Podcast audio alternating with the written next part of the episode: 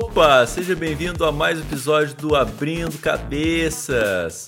É sempre bom a gente discutirmos os próximos caminhos do futuro que estão por vir, sendo esses caminhos mais focados na área de criação digital, futuras profissões e também as nossas vidas e rotinas. Para conversarmos mais sobre isso e também para conhecermos um pouco da carreira desse grande profissional, que é escritor, consultor, palestrante nas áreas de marketing, tendências e comportamento, moda e sustentabilidade. Hoje a entrevista vai ser com André Carvalhal. E aí, André, tranquilo? Oi, João, tranquilo. E você? Obrigado pelo convite. Estou super feliz de estar aqui hoje. Pô, eu que estou feliz, cara. Bom, é, primeiro eu quero começar a perguntar sobre como está sendo a quarentena e como está enxergando o mundo com tudo isso que está acontecendo é, contando com a pandemia e essa história do distanciamento social que está revolucionando muito as pessoas, o modo que a gente vive. Como é que tu está enxergando isso? Bom, João, eu acho que como todo mundo, né, assim, tomei uma, uma puxada de tapete legal aí no, no início do ano por conta da pandemia. É, eu comecei o ano prevendo grandes mudanças na minha vida, então eu saí de uma marca que eu era diretor criativo até o início do ano é, tinha planos e vários clientes engatilhados de consultoria, projetos é, que eu ia realizar. Eu tinha uma turnê de viagens de lançamento do meu do, de um livro no início do ano, que eu reeditei, que eu relancei no início do ano, que é o A Moda Imita a Vida. É, e tinha cursos, enfim, uma série de coisas para fazer. E aí, desde que veio a pandemia, eu é, me vi obrigado a reinventar e, e transformar tudo isso que eu tinha programado para fazer. Então, essa turnê de viagens que eu tinha para promover o livro virou uma série de eventos online, que online e que depois deu origem a uma série de cursos e de mentorias é, os trabalhos que eu tinha como consultoria, né, planejado para consultoria, também se transformaram, né, tomaram um outro caráter, né, também mais de mentoria é, de encontros virtuais, de encontros online. E eu tive que encontrar novas formas também na minha vida pessoal de lidar com tudo isso. Então, saí da minha casa, voltei para casa da minha mãe, que também estava sozinha. Então, fui ali buscar uma nova uhum. reconfiguração da minha vida é, para poder dar conta disso tudo. E no meio disso, né, é, editei e lancei o meu quarto livro, que é o Como Salvar o Futuro, que foi lançado agora recentemente, também com uma série de particularidades né, e de diferenças de um livro tradicional, né, sendo lançado num momento normal assim do mundo. A gente pode falar mais sobre isso depois, se você quiser. Mas, enfim, não está fácil para mim também. Ah, sim, sim. Eu ia te perguntar as, as principais dificuldades que tu tá tendo, mas tu já falou aí e, e... É, cara, realmente, tipo, o mundo é outro. O mundo é... Eu falo, eu brinco, né, que virou de cabeça para baixo e a gente tem que lidar com isso, né? É, de todas as maneiras, de todas as áreas possível, né? Exatamente, cara, exatamente. Eu acho que não é brincadeira não, virou de cabeça para baixo mesmo, né? Eu acho que todas as coisas que a gente era acostumado, né, que a gente vivia, os formatos, os processos, é, eles precisam agora encontrar uma nova forma. Eu costumo dizer que o passado ele perdeu é, muito sentido, né? Ele pode ser usado muito pouco como referência para o que a gente precisa construir hoje. E o futuro é, enfim, capaz, incapaz de ser previsto diante disso que a gente está vivendo agora. Então, realmente, a gente está de cabeça para baixo. Sim, sim. E o que, que tu acha desse novo termo novo normal? Eu vi algumas notícias, é, algumas matérias, umas entrevistas que tu deu que tu não é muito fã, muito familiarizado com esse, é verdade, com esse termo. Verdade. É, eu, é, eu entendo o que, que as pessoas estão querendo dizer com isso, né? Logo desde o início da pandemia veio muita gente né, falando desse novo normal. É, só que eu acho que a gente precisa ter um olhar um pouco crítico para isso, né? Eu acho que tem um perigo muito grande quando a gente fala de normalidade, que é da gente cair na normose, né? Que é a gente normatizar é, uma série de, de comportamentos e de coisas que só porque elas acontecem é, com frequência, com constância, elas passam a ser normais. Então, por exemplo, sei lá, tiroteio em favela, é, mendigo na rua, é, são coisas que a gente, é, de alguma forma, convive no nosso cotidiano, é, muitas vezes sem é, se indignar tanto ou tomar atitudes, né? É, muitas vezes a gente acha que aquilo não é responsabilidade nossa, que a gente não pode mudar, e a gente vai entrando nessa normose, que é meio que se confortar na, na, na vida que a gente está vivendo, é, e pela falta de crítica, pela falta, é, enfim, né, de, é, de, de, de, senso crítico sobre, sobre aquilo, é, e uma série de outras coisas, pressas, urgências, talvez necessidades diferentes e tal, a gente vai seguindo num piloto automático. É, muitas das coisas que as pessoas começaram a prever como esse novo normal no início da pandemia são coisas que a gente já está vivendo uh, hoje, né? Assim, que a gente já vivia antes até. Então, a digitalização, trabalho remoto, que já eram normal, normais, né, para algumas pessoas, já estavam na normalidade ali de algumas pessoas, mas é, agora porque elas vão para a vida de outras, elas passam a ser normais. Mas também a gente não pode achar que vai ser a vida de todo mundo. Então, quando a gente fala, ah, todo mundo vai agora ter o trabalho remoto, né? Não, mentira, não vai ser. Da mesma forma como a gente falava no início da pandemia, né? Ah, não saia de casa, fique em casa. E a gente começou a entender que não era todo mundo que podia ficar em casa, estar em casa. Então eu acho que as minhas críticas a esse termo, elas vêm assim desse lugar, sabe? Do entendimento de que a gente vai virar uma nova, a gente vai viver uma nova vida, mas que a gente precisa ter um pouco de cuidado em empregar é, esse valor de normal a essa a essa nova vida, sabe? Então acho que a minha crítica ela é um pouco nesse sentido. É, e é, eu também me incomodo, eu, eu compartilho com uh, a tua opinião, porque, tipo, esse novo normal, tu tem que se basear no que, que é normal para ti, o que, que é normal na, na, tua rotina, né? Então, quando tu considera isso o novo normal, tu considera para os outros o que, que é o, o, normal, sabe? Então é meio. É, é até meio perigoso tu falar, ó, isso é a tua vida daqui para frente. Sendo que não, né? Tipo, a vida de várias pessoas é bem diferente do que está sendo. Claro que o novo normal, a partir de um tempo, vai ser usar máscara, vai ser mais trabalho remoto, mas, tipo, a gente tem que pensar no, nos outros lados, né? Super, eu, eu super, claro super, super concordo com você. Sentido. Eu acho que esse é o tipo de crítica e de análise que eu, que eu acho que a gente tem que fazer, sabe? Acho que se você entende esse novo normal com uhum. esses filtros, né? Normal para quem, né? É, normal por quê? Então, é. acho que quando você começa a atribuir juízo de valor também, do, ah, é normal, mas não é legal. Então, sei lá, usar máscara. Usar máscara é um, é um novo normal. Mas isso não quer dizer que é uma coisa legal, né? Por mais uhum. necessária uhum. que seja. É, e aí tinha um certo entusiasmo também de algumas pessoas no início de tratar esse novo normal como alguma coisa muito legal, né? Então, não, cara, ficar trancado dentro de casa ou ter que sair de casa e se expor de alguma forma, isso não é normal, né? Isso não é legal. Então, eu acho que, enfim, é importante a gente trazer essas outras camadas de reflexão, porque é pela falta dessas camadas, talvez, né, e desse senso crítico, que a gente chegou nesse momento que a gente está hoje.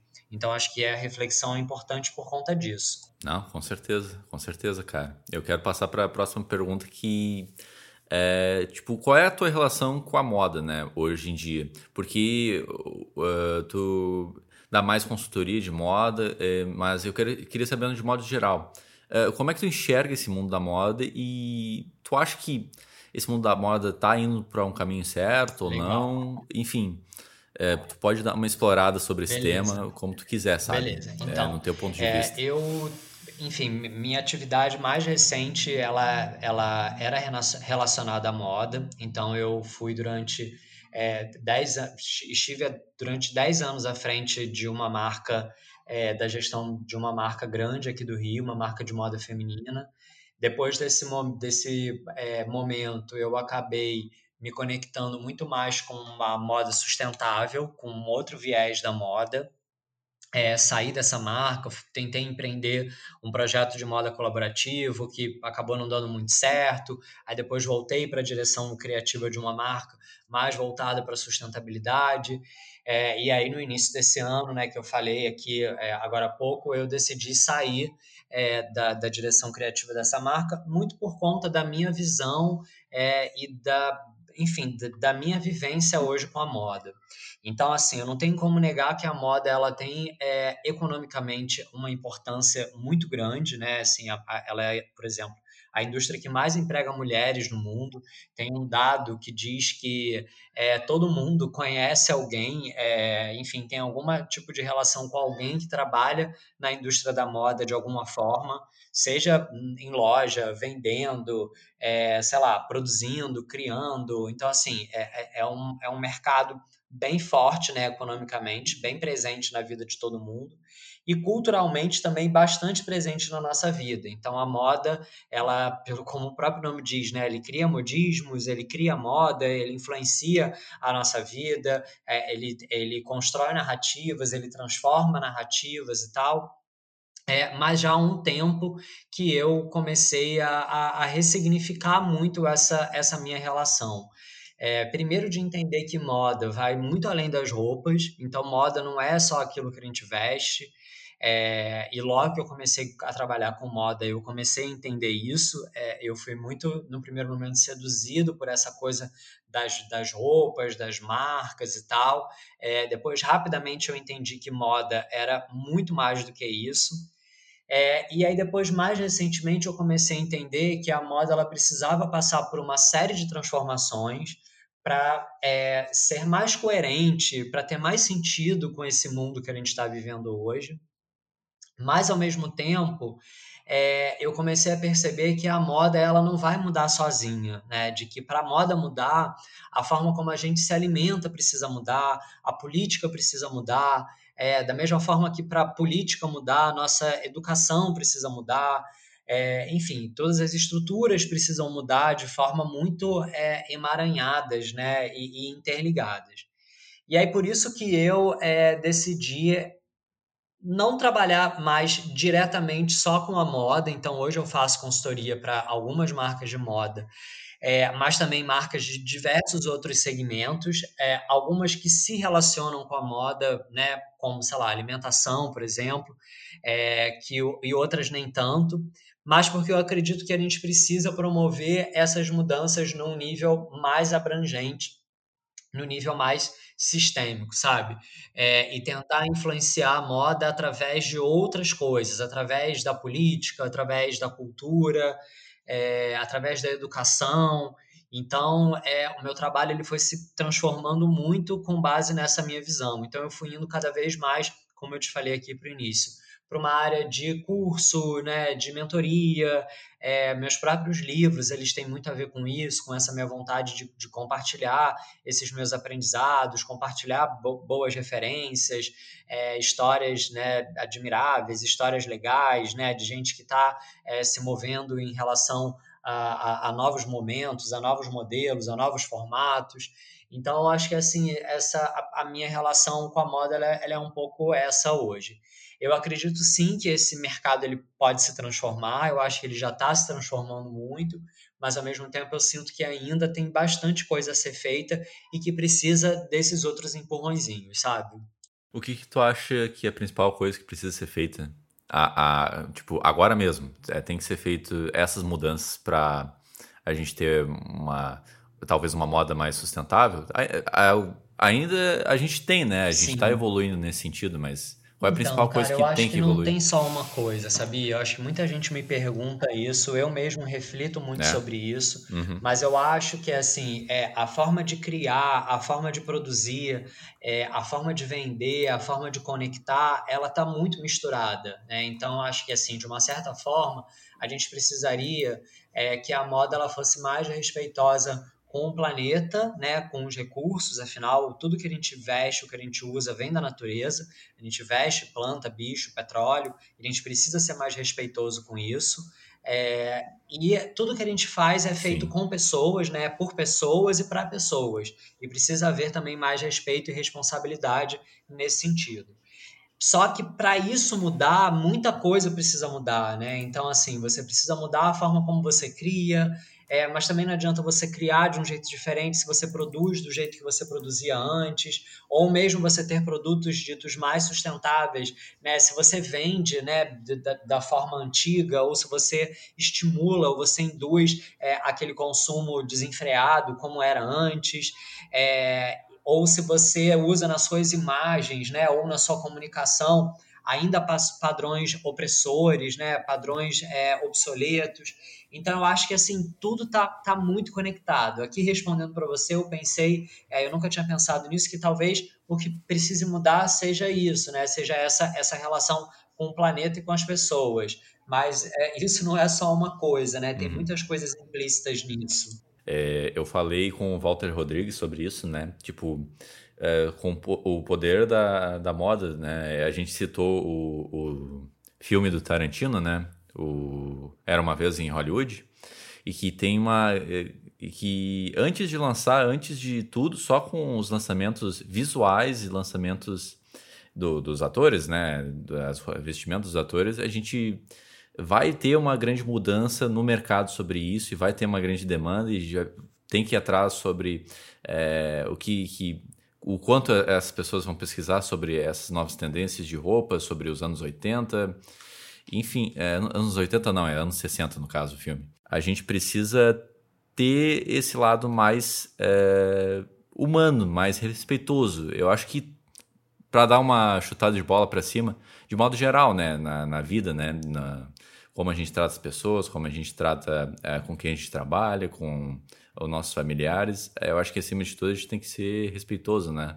E isso é, vem do nosso é, do nosso mundo, né? Como o nosso mundo está indo e, e, a gente vê as notícias como ele está seguindo, né? Então, eu concordo muito contigo. Eu dei uma viajada legal, né? Mas. Sim, amigo, mas eu super entendo. Acho que é isso mesmo. É esse tipo de pensamento mesmo que a gente precisa começar a ter. Não, total, total. Eu queria puxar mais para esse lado das redes sociais, né? Tipo, uh, o mundo das redes sociais é algo que uh, não tem mais volta, é algo que é, vai nos beneficiar é, em informação e na maneira de comunicar, mas eu queria saber o quanto isso é benéfico e quanto isso vai nos prejudicar. E queria saber a sua opinião sobre esse tema, sabe? As redes sociais, assim como a tecnologia, porque está muito né, conectado, as redes sociais elas surgiram após a revolução digital que a gente viveu, com a internet, os dispositivos móveis, enfim, né, tudo isso que a gente está vivendo agora, né, é, pode ser usado para o bem ou pode usar de forma não tão positiva. Né? Eu acho que é, o problema por si só ele parece não estar é, nas coisas, né? É, mas na forma como isso é utilizado. Uhum.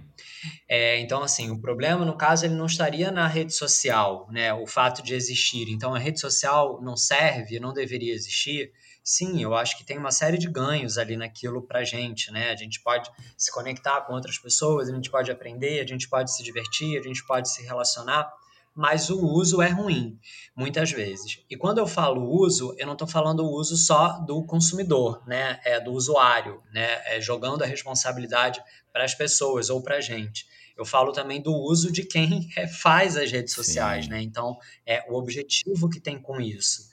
É, hoje já está mais do que comprovado, né? E tem aí uma série de filmes, documentários, matérias e tal, é, que tudo tem sido construído, tudo tem caminhado para um lugar, mesmo que não tenha sido pensado intencionalmente ou inicialmente, mas para um lugar é, de produtificação das coisas, né? Tanto da gente que consome, quanto das coisas que são vendidas ali nessas, nessas plataformas. Então, acho que essa é a crítica que a gente precisa é, ter hoje, né? Assim, do quanto eu estou usando isso de forma positiva para mim, é, ou quanto eu estou sendo usado por isso aqui. Então, acho que esse é um, é, essa é um pouco da reflexão. E eu acho que a medida disso é o que vai determinar é, se elas vão ser boas ou se elas vão ser ruins para gente. Entendo, entende? sim, sim. Uh, o poder das redes sociais hoje em dia pode definir quem é teu candidato político, né? Quem é o, o teu presidente do, de um país, né? Então, a grande, a grande debate que estava tendo é, nesses tempos é sobre o quanto essas informações estão sendo sigilosas, o que não estão sendo mais, e o quanto essas informações estão sendo usadas a favor de interesses políticos, de mercado, de uh, da né, sociedade. Então a gente tem que também se dar conta nisso, né? E claro, coisas mais mudanas, né? O quanto isso nos prende e a gente às vezes perde o dia ficando muito tempo no celular, a gente é, dorme e acorda com o celular. Enfim, as redes sociais têm um poder sinistro, assim, sinistro mesmo. E agora falando é, sobre redes sociais, né? Queria que tu falasse sobre um texto que eu li no teu perfil do Instagram, que fala sobre. É, o título é A Vida Mentirosa dos Adultos, né? É, eu não sei se tu lembra desse texto. Do... Sim, sim, super, super lembro. É. E eu gostei muito da parte que tu fala sobre deixar uma mensagem ao mundo e que as mentiras podem atrapalhar muito futuramente. É, no caso, tu citou as crianças, né? Mentir para as crianças vai é, influenciar muito a vida daquela pessoa. Eu queria que tu falasse mais sobre esse assunto, sabe? dar uma expandida Sim. sobre esse assunto. Sim. Então, é, esse post que eu fiz foi um post que, que era uma homenagem ao Dia das Crianças. É, o título dele era Vida Mentirosa dos Adultos. Ele é inspirado num, num livro, numa ficção da Helena Ferrante, que, que tem esse título. Uhum. É, e ele falava um pouco sobre é, essa construção desse mundo social, né? De que quando a gente para para pensar ou olhar de fora, né? Se é que a gente consegue olhar de fora, porque a gente está inserido nele, né, assim, desde que a, que a gente nasceu, mas de alguma forma, como esse mundo, ele parece uma grande ficção, né? A gente, é, desde essas mentirinhas inocentes que vão do oi, tudo bem, até acho que a gente conta é, numa entrevista de emprego, quando a gente omite alguma coisa, ou quando a gente vai, é, sei lá, num primeiro encontro com a pessoa que a gente está saindo, uh, enfim, ou quando a gente está dando uma entrevista, em vários momentos a gente manipula, né, ou a gente edita a nossa realidade. E eu acho que a gente tem se tornado profissional nisso, principalmente depois das redes sociais. E aí vem né, um, um exemplo do mau uso que a gente pode fazer, né, por exemplo. É, de que é recortar ou editar tanto a nossa vida a ponto de que aquilo vire uma grande ficção, ou vire uma grande mentira. Só que a gente não está no mundo sozinho, né? Ao mesmo tempo que a gente é produtor, a gente também é espectador e a gente vai é, consumindo essas imagens, a gente vai consumindo esses conteúdos, é, muitas vezes não tão reais, né, e na maior parte das vezes muito editados, é, e a gente vai sendo muito influenciado por isso, e muitas vezes desejando aquele mundo, desejando aquela profissão, é, desejando né, viver aquelas coisas, fazer aquelas coisas como se elas fossem reais. É, e eu acho que isso vai criando essa grande confusão que a gente vive no mundo hoje, que tem muito a ver com saúde mental, é, tem muito a ver com é, a nossa liberdade de ser quem a gente é, é, de encontrar o nosso propósito, de trabalhar dentro daquilo que a gente realmente acredita, de produzir aquilo que a gente realmente ama. É, a gente nasce muito livre, e aí essa era um pouco da tônica desse post, de que a gente nasce muito livre, a gente nasce muito próximo do nosso propósito, é, do que a gente vem aqui fazer na Terra, né, da, com, a, com, a, nossa contribuição muito aflorada. E é engraçado quando a gente pergunta às vezes para as crianças, né, o que, que você quer ser quando crescer? E ela fala, ah, eu quero ser astronauta, eu quero ser isso, eu quero ser aquilo e tal, é, com né, um, um, um, nível de, de, de, liberdade, às vezes de fantasia muito alto, mas aquilo muitas vezes está conectado com a nossa essência. E a gente vai ver o que, que essas pessoas viraram depois, é, e elas viraram coisas completamente diferentes, porque quando a gente entra na escola, a gente precisa é, se encaixar numa média, é, a gente não se desenvolve mais nas disciplinas, nas matérias, que a gente tem mais afinidade, que a gente é melhor, a gente precisa né, ter é, uma nota mediana né, para passar em tudo, uh, a gente é obrigado a usar um uniforme, né, a, a se igualar igual a todo mundo. A, e a síndrome a... da aprovação, né? Tu ser aprovado sempre é uma pressão muito... Exatamente. E a é. gente começa a, a ter que ser, entender que a gente tem que ser aprovado sobre critérios e padrões que às vezes não são verdadeiros. Né? Então, isso é o que é pior nisso, né? É, nessa, em toda essa história.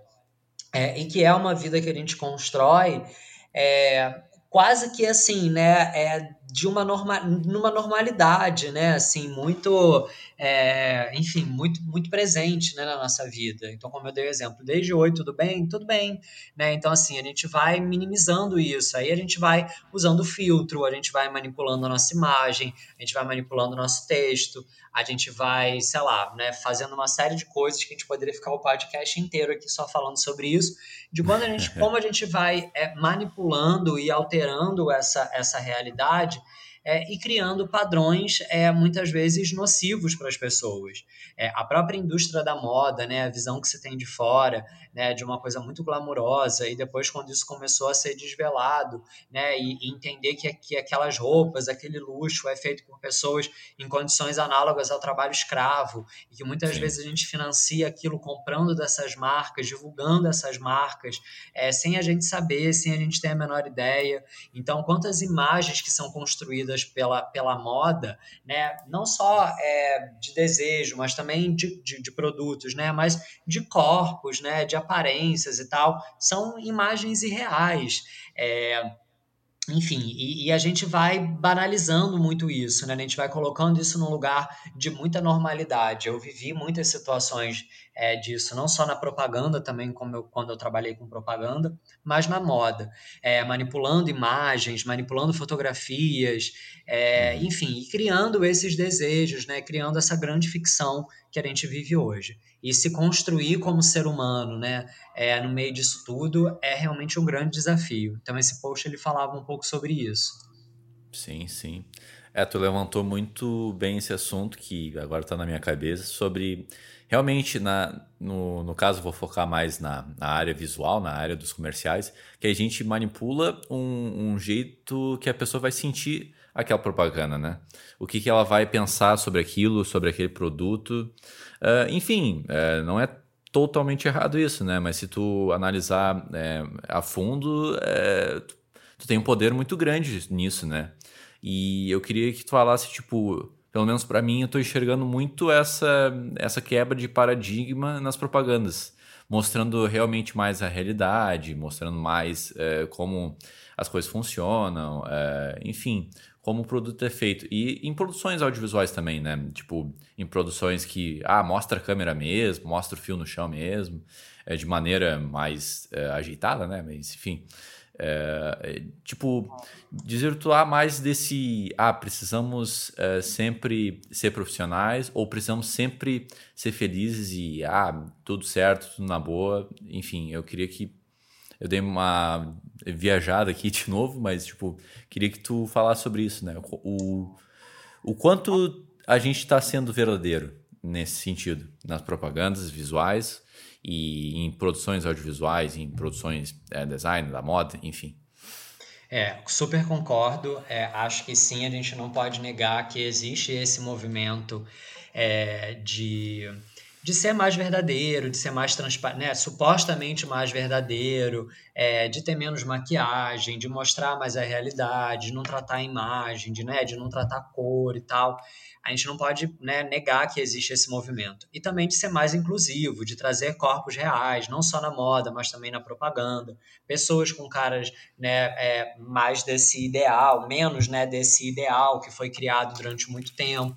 É, esse é, é um movimento. Mas eu acho que é importante a gente questionar é, o quanto esse é um movimento verdadeiro ou quanto esse é um movimento também criado a partir de um modismo, a partir de um, de um novo normal, né? da necessidade é de um novo normal. Uhum. É, e a gente volta né, lá para onde a gente estava falando. Então, depois agora dos movimentos né, antirracistas que explodiram né, também né, é, ali meio que em paralelo com a pandemia, é quase como se toda marca tivesse entendido que precisa incluir um negro nas suas campanhas, né? Ou na produção audiovisual. Então, o comercial tem que ter um negro, no filme tem que ter um negro, tem que ter um personagem negro.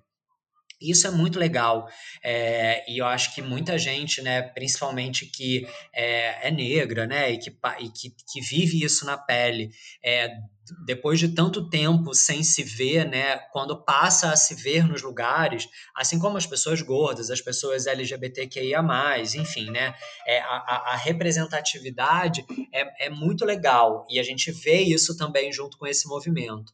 Mas é importante a gente também buscar entender o quanto essa representatividade ela vai ser efetiva e ela vai se transformar de fato em inclusão, né? Se a gente não vai ficar só na superfície, se a gente não vai ficar só nas imagens é, para atender algum tipo de critério, algum tipo de demanda, né, algum tipo de tendência, é, ou de fato é, é, é, essas marcas, essas empresas, né, ou seja lá o que, né, porque isso é, é, é, bem abrangente, mas o quanto elas vão estar dispostas a contratar profissionais, né, ou negros, ou sei lá, de qualquer outro tipo de grupo tido como minorizado é, o quanto eles vão estar dispostos a apoiar candidatos que apoiam essas pessoas, que apoiam esses grupos, né?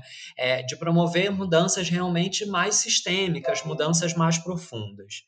É, então, isso não é uma crítica né, a quem faz. Então, assim, eu não acho que a gente tem que generalizar, né? Ah, então, ah, não pode mais fazer. Então, ah, tá errado colocar. Não, como eu disse, é ótimo. Acho que a gente trazer essa diversidade, trazer essa transparência, trazer essa realidade é muito legal. Mas a gente tem que tomar esse cuidado para que isso não vire é um padrão superficial, sabe? É como isso, ah, vamos aqui mostrar a câmera, vamos mostrar quem está filmando, vamos deixar o fio, mas assim, isso por quê? Isso significa o quê? No final do dia, é, essa empresa, sei lá, essa produtora, ela é transparente quanto aos salários que ela tem, as posições e salários que a empresa tem.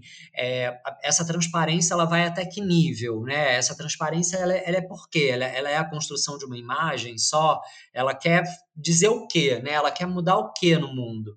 Então acho Às que... vezes ela quer ser transparente para esconder alguns defeitos. Exatamente, que... exatamente. Debaixo então... do tapete ali, né? Uhum. Perfeito, amigo, perfeito. Então é isso. Eu é mesmo, né? Tanto na moda quanto na propaganda, na produção de imagens em geral, eu já passei por situações dessa, tipo, cara, não tenho grana para fazer, então vamos fazer o improvisado, né? Então assim, então vamos Sim. fazer aqui o que tem cara de amador é, é fakear o amador, mas porque na verdade é só o amador que a gente tem dinheiro para fazer.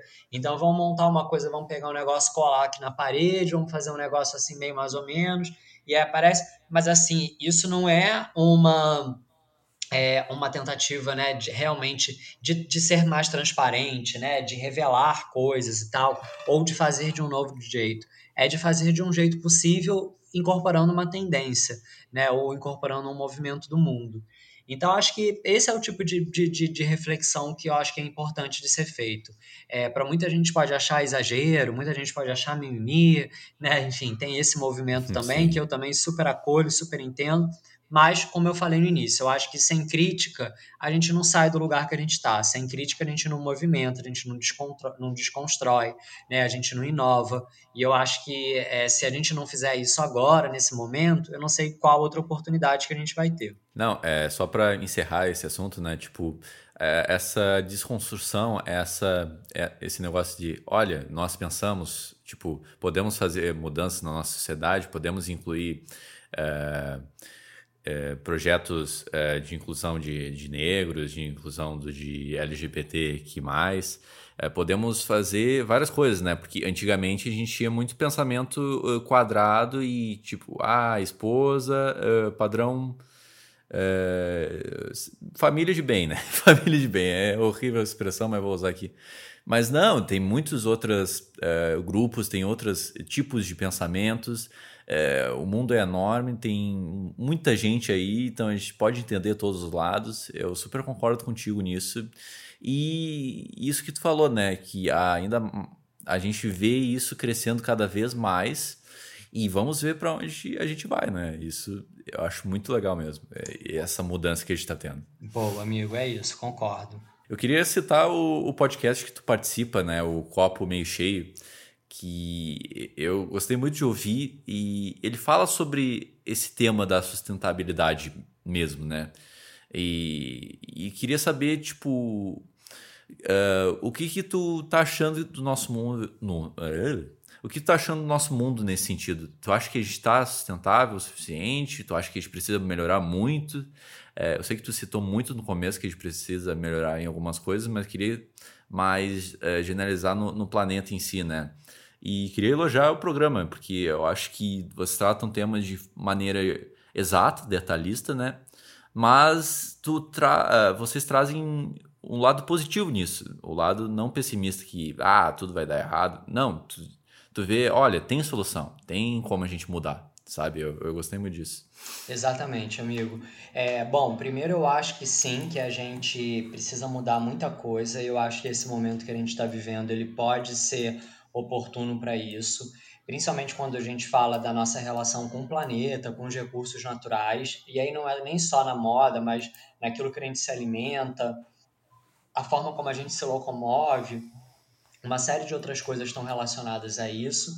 E eu acho que a gente, é, enfim, entender o que está acontecendo agora, entender a própria origem do coronavírus, o quanto isso tem a ver é, com a nossa interferência na natureza, é, eu acho que isso pode sim ser determinante para uma virada de chave, uma virada de consciência é, em muita gente. Eu não acredito que vai ser em todo mundo, eu acho que não existe todo mundo, isso é uma coisa que eu falo muito sempre ali né, no, no meu Instagram, em todos os, os meus espaços de fala.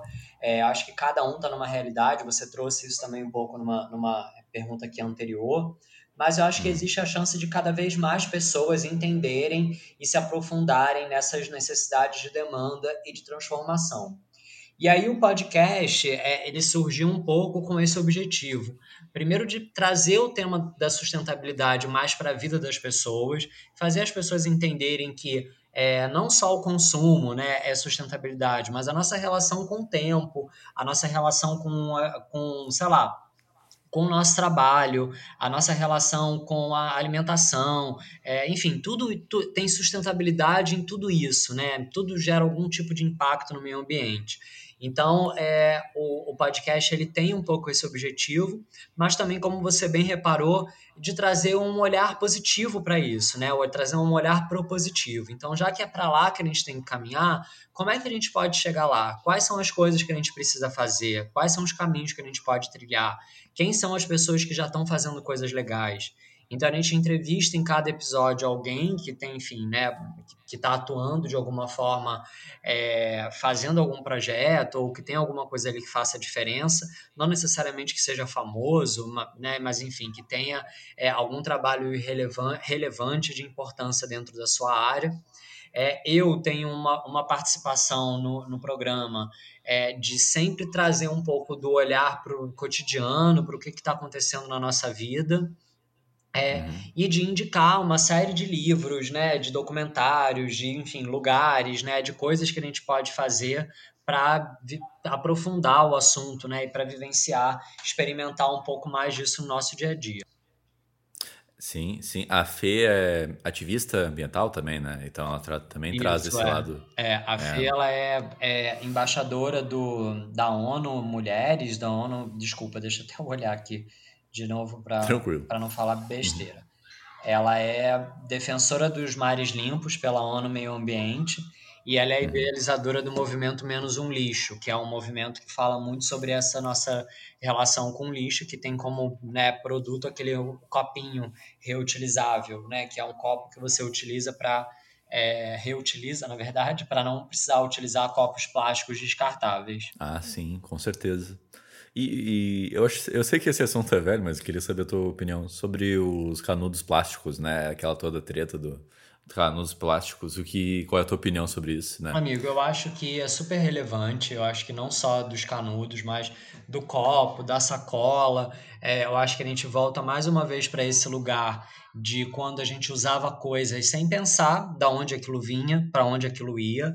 É, muita gente se favoreceu durante isso, com isso durante muito tempo, né? a própria indústria do plástico. É, em algum momento ela quis acreditar que isso seria reciclado, então a reciclagem surgiu muito né, como esse grande mito da, da sustentabilidade, é, de que você pode usar, não tem problema, que isso vai ser reciclado, e hoje a gente tem, principalmente aqui no Brasil, uma taxa de reciclagem que é irrisória, é, e depois, com o tempo, a gente foi entendendo as complicações mais sistêmicas disso, né? De que todo esse plástico que é usado, que não é descartado de forma correta, não é reciclado, ele muitas vezes vai parar no fundo do mar, nos oceanos, é, e ele compromete uma série de espécies é, marinhas que são responsáveis né, por garantir todo esse equilíbrio nesse, nesse ecossistema. É, sem contar que pessoas que se alimentam de espécies marinhas é, muitas vezes estão comendo plástico, né? É, através de, de, de, peixe, de polvo, sei lá do que, né? De, de, de, espécies que comem plástico. É, e a gente, como, quando come, né? Pessoas que comem né, essas espécies é, também estão ingerindo esses plásticos. Em algum momento a gente pode ter noção do quanto isso vai ser ou pode ser maléfico para a nossa saúde. Então, é, eu acho que é isso. Então, acho que é mais uma vez sobre é, desconstruir coisas que a gente até hoje viu e viveu no piloto automático é, e tentar entender a causa, o efeito, os impactos disso em tudo. Então, acho que é, é, é sobre isso. Eu acho super importante. É, na minha opinião, tipo, esse exemplo da, da tartaruga, dos canudos de plástico, é um exemplo muito importante mas também é muito pequeno comparado, tipo, a muitos é, problemas que temos de lixo no mar, de lixo que afeta os animais aquáticos, e enfim, é, é, posso citar os incêndios ali que acontecem na, na Amazônia, né? Tem uma teoria de, que falam que é coisa do governo, enfim, eu não quero entrar muito em detalhes nisso, mas tipo é, é, importante esse exemplo da tartaruga que dá uma abrida na cabeça das pessoas que é, não olham muito para isso e tem que valorizar mais o lixo, tem que valorizar mais o, a, os produtos que consome, que pode afetar os animais, pode afetar o nosso planeta e assim afetar nossas vidas, né? Com certeza, amigo. Mais uma vez, né? Buscar relações sistêmicas entre as coisas, né? Entender as conexões que, que tudo existe. Então, existe conexão entre as queimadas da Amazônia, independente do governo, porque elas já existiam né, antes desse governo. É, é já existia. E hum, que tem sim. a ver com né, a forma como a gente se alimenta, tem a ver com, enfim, com coisas muito maiores. Então, acho que buscar isso é super importante, né? É mais do que necessário nesse momento. E aí acho que, sei lá, um canudo, um copo pode virar um, um símbolo disso, sabe? De um início de uma transformação. Porque eu acredito muito que a consciência é um caminho sem volta, é um processo evolutivo. Então, cada coisa que você descobre, que você aprende, que você entende, você vai indo mais a fundo, a fundo, a fundo. Ninguém nasce sabendo tudo sobre tudo, né? Cada dia, né, a gente tem a chance de aprender, de mudar. E, enfim, eu acho que é, é, esse papo ele tem muito a ver com isso. Ah, com certeza, cara, com certeza. Que a gente siga nesse caminho só para frente agora. Uh, eu queria agora que tu falasse mais desse teu livro, Como Salvar o Futuro. Ele fala sobre autoconhecimento e sobre sustentabilidade, né? Eu queria que tu focasse mais no autoconhecimento, o que, que tu cita nesse livro, se tu pode dar um spoilerzinho sobre o que acontece no livro. Queria Legal, super, sobre. super posso. A gente já falou até algumas coisas aqui. É, acho que autoconhecimento, né? Ele ganhou. Peraí, desculpa, minha mãe deu uma tossida aqui, vou falar de novo. É, acho que autoconhecimento é. Uh, desculpa.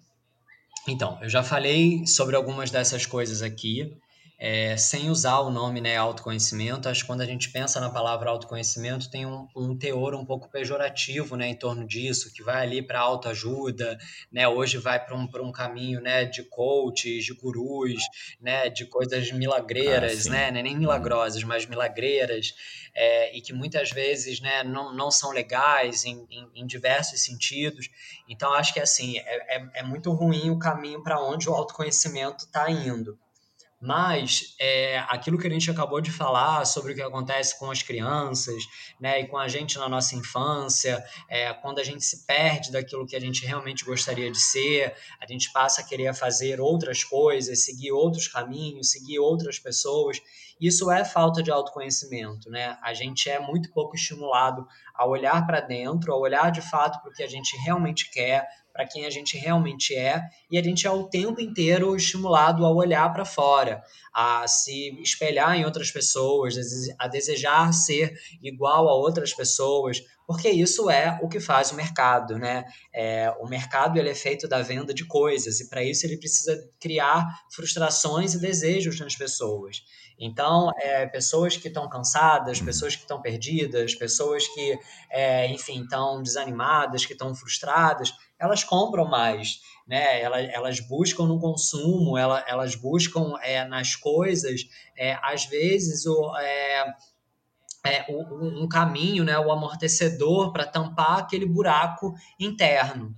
É, enquanto a gente estimular isso, enquanto a gente estimular, por exemplo, a ideia de que a gente cria a nossa identidade a partir das coisas que a gente consome, a partir das roupas que a gente usa, né? Enquanto a gente estiver é, preso nessa camada né, mais superficial da identidade, é, a gente não consegue é, ter sustentabilidade. A gente não consegue fazer essa virada que a gente, que, que a gente precisa ver acontecer no mundo, né? Porque não adianta se o produto ele é sustentável é, se você estimula o superconsumo, como eu falei ali no início, né? É, então, é, você tem uma série de, de, de gatilhos, de, de, arapucas por trás disso tudo, é, que na última linha tem a ver com essa nossa falta de liberdade, essa nossa aceitação, né, essa, essa falta de essência, né, de, de contato com a gente, de contato com a natureza. É, o, o, o, o auge, assim, eu acho, né, do, do autoconhecimento é o entendimento de que a gente faz parte da natureza. Se a gente falar quem a gente é, a gente é a natureza, a gente veio do mesmo lugar que tudo que está aqui né? É, a gente é feito da, da, mesma coisa, né? Que tudo que está aqui é, e a gente estabelece relações diferentes com as coisas e com as pessoas, né? É, então, pessoas né, tidas como minorizadas, né, diferentes da gente, é, animais, é, recursos naturais. É, então, tudo que está fora do eu, né, tudo que está fora da gente, é quase como se tivesse permitido por ser explorado, dominado.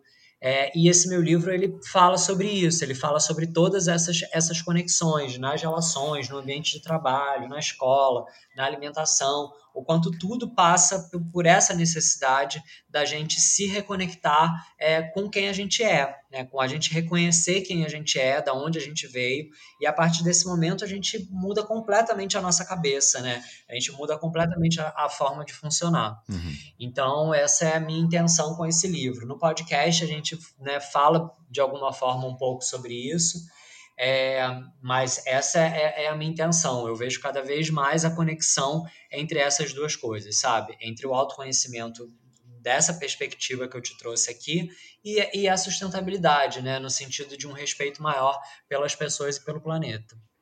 Cara, eu gostei muito, eu achei muito, muito interessante mesmo, porque, tipo, a gente realmente tem que se autoconhecer para tu conhecer esse mundo que a gente está em volta, né? Porque a gente demora muito tempo para a gente ver os nossos erros, ver o que a gente tem que melhorar, é, conquistar a nossa é, carreira profissional, conquistar é, a vida social, né? Enfim, o padrão, né? E esse padrão está sendo desconstruído, mas enfim, padrão de família, enfim, ter filhos. Mas, tipo, tu precisa se autoconhecer como pessoa para realmente entender o que, que, é o mundo, o que, que a gente precisa melhorar, como ser mais sustentável. Eu, achei isso Super. muito legal, muito incrível mesmo. Tipo, a gente tem que ir para trás, a gente tem que entender antes, antes disso. E antes disso, o começo de total, tudo é a gente, amigo, cara. Total, fico feliz muito, que tenha batido legal, assim em você. É, e, e é fácil a gente né, pensar que a gente não é estimulado a isso, né? Por isso até talvez hoje, né, o autoconhecimento, a autoajuda tenha ganhado um pouco esse, esse caráter é, pejorativo ou meio charlatão, porque também é interessante que, que isso, né, que essa imagem se construa, né? Para que afaste as pessoas disso também, né? E as pessoas fiquem cada vez mais inconscientes, né? Mais alienadas é, em relação a, a, tudo, né? Em quem elas votam, o que elas compram, o que elas comem, né? Então, quanto menos consciência a gente tiver sobre tudo isso, né? Sobre a gente, principalmente, quanto mais a gente se deixar levar pelos grupos, pelos bandos, né? É, mais fácil é para ser manipulado, né? para o mercado ser manipulado, para as pessoas serem manipuladas, o consumo ser manipulado, e muita gente lucra com, com isso. Certeza. Então, enquanto tiver gente ganhando com isso, é, não vai ser interessante que isso seja revelado, né? ou que as pessoas tenham essa noção. Agora, não existe outra forma senão essa, como você mesmo entendeu aí. Sim, com certeza, cara. Como é que vai funcionar a venda desse livro? Tu falou que vai ser e-book, mas vai ter mídia física? Como é que vai funcionar? Então, é, esse livro ele foi lançado no primeiro momento só em e-book, porque a gente uhum. fez ele durante a pandemia, né? Então eu comecei a, a, produzir ele, editar, imprimir e tal, e ele ia começar a ser vendido já mais cedo, a ideia era a gente lançar ele no meio do ano, junho e julho, acabou atrasando um pouco, é, veio só agora. Mas, é, diante daquele momento ali inicial da pandemia, onde a gente não podia sair de casa, a gente não podia ir para a gráfica, né, tinha essa responsabilidade né, sobre as entregas, é, o comércio estava fechado, a gente não sabia muito quando que ele ia abrir, como é que isso ia acontecer. É, a gente achou que seria mais seguro né, e mais adequado para o momento que a gente estava vivendo lançar somente o e-book é, nesse primeiro momento. Sim. E aí é, eu não era usuário de e-book, assim, eu sempre, né, acho que todo autor, assim, é muito apaixonado, todo escritor é muito apaixonado por livro, né, então é, eu, sei lá, sempre colecionei livro, sempre amei fazer os projetos gráficos do, dos meus livros e tal, é, sempre tive muita paixão por isso, mas a gente não tem como negar que é uma coisa que é insustentável, né? Você usa recurso natural, é, as pessoas né, compram, é, muitas vezes não consomem aquilo até o final. Quando a gente começa um livro, não termina, o livro vai para a gaveta.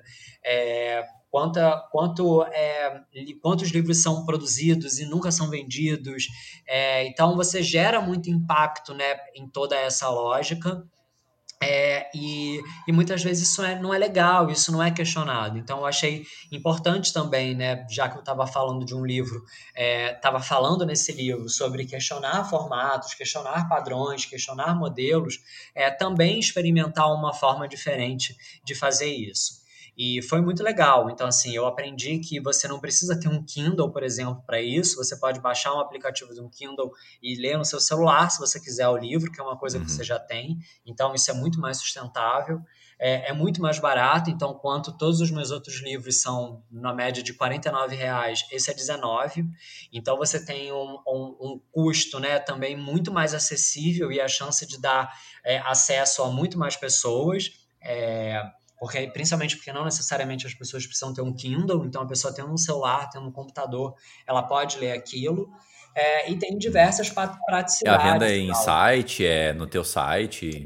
Como é que funciona a venda? A venda é por, por Amazon, em lugares. Então você tem na Amazon, você tem Amazon, na FENAC, ah, tá. ele é vendido é, na, na plataforma do Kindle, do Google Play. Então, assim, você tem hoje plataformas onde você compra isso. Hoje, muitas livrarias já vendem e-book também, mesmo livrarias físicas é, dão a chance de você comprar o e-book, porque também as livrarias físicas elas estão existindo cada vez mais no virtual, né? cada vez mais online.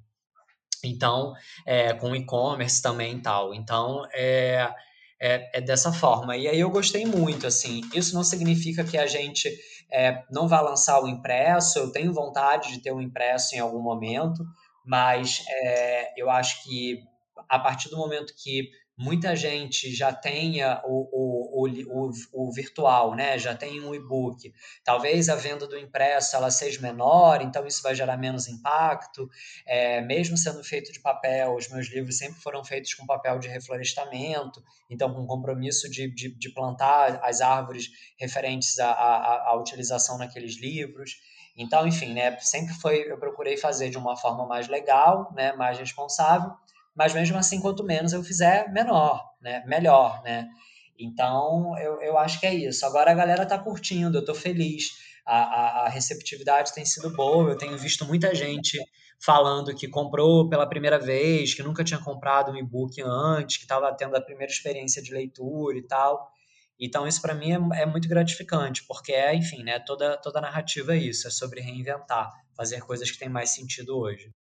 Pô, sensacional, cara. Tá aí, para quem quiser, o livro do André já tá à venda na Amazon, nesses, eh, no, nos sites virtuais, né? Tá aí, tá aí, para quem quiser. Enfim, vai lá, que já me deu vontade de ler também.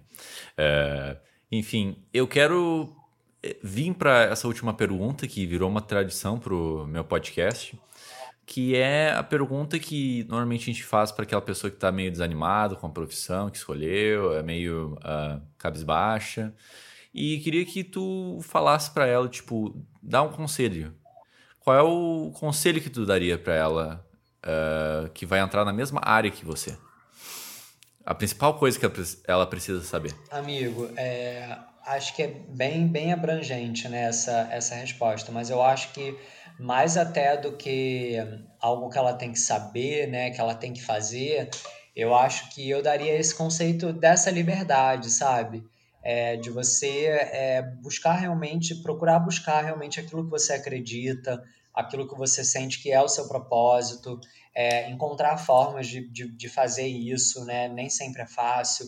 Nesse meu livro, inclusive, eu conto como aconteceu comigo, né? É, sei lá, morando na zona norte do Rio de Janeiro, tendo que trabalhar, pagar meus estudos, né? Pagar minha faculdade. Então, obviamente, com uma série de privilégios é, em relação a algumas pessoas, mas também com uma série é, de, é, de restrição em, em relação a outras.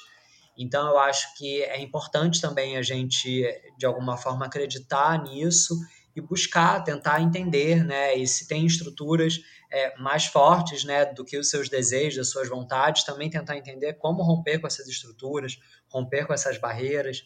Então, acho que é, esse seria o meu, o meu conselho, assim, profissional. Eu falo muito sobre isso no livro também. Pô, maravilha, cara. Muito obrigado, muito obrigado mesmo por participar do programa. É, foi muito bom, foi muito é, particularmente reflexivo para mim, né, no momento que eu estou vivendo hoje. É, então, agradeço pela tua presença. Valeu, querido. Para mim também foi super legal. É sempre muito bom para mim falar sobre essas coisas. E eu fico feliz, né, assim, que independente de quem está ouvindo, né, de que você já tenha visto um pouco de sentido nisso e já vai refletir um pouco sobre essas coisas que a gente trocou. Isso já é um ótimo sinal. Super obrigado, fico super feliz por isso também. Pô, valeu mesmo. Obrigado. Então valeu, mesmo. galera. Obrigado aí por terem assistido, ouvido. É, e muito obrigado para você que ouviu até aqui o programa. Esse podcast se trata sobre entrevistas com profissionais no mundo da criação digital. Então, acompanha aí, a gente já tem vários é, profissionais, é, videomakers, é, fotógrafos, designers, enfim. Só dá uma arrastada aí no Spotify, onde tu estiver ouvindo, para você conhecer os profissionais, tá certo? Então é isso, valeu e tchau!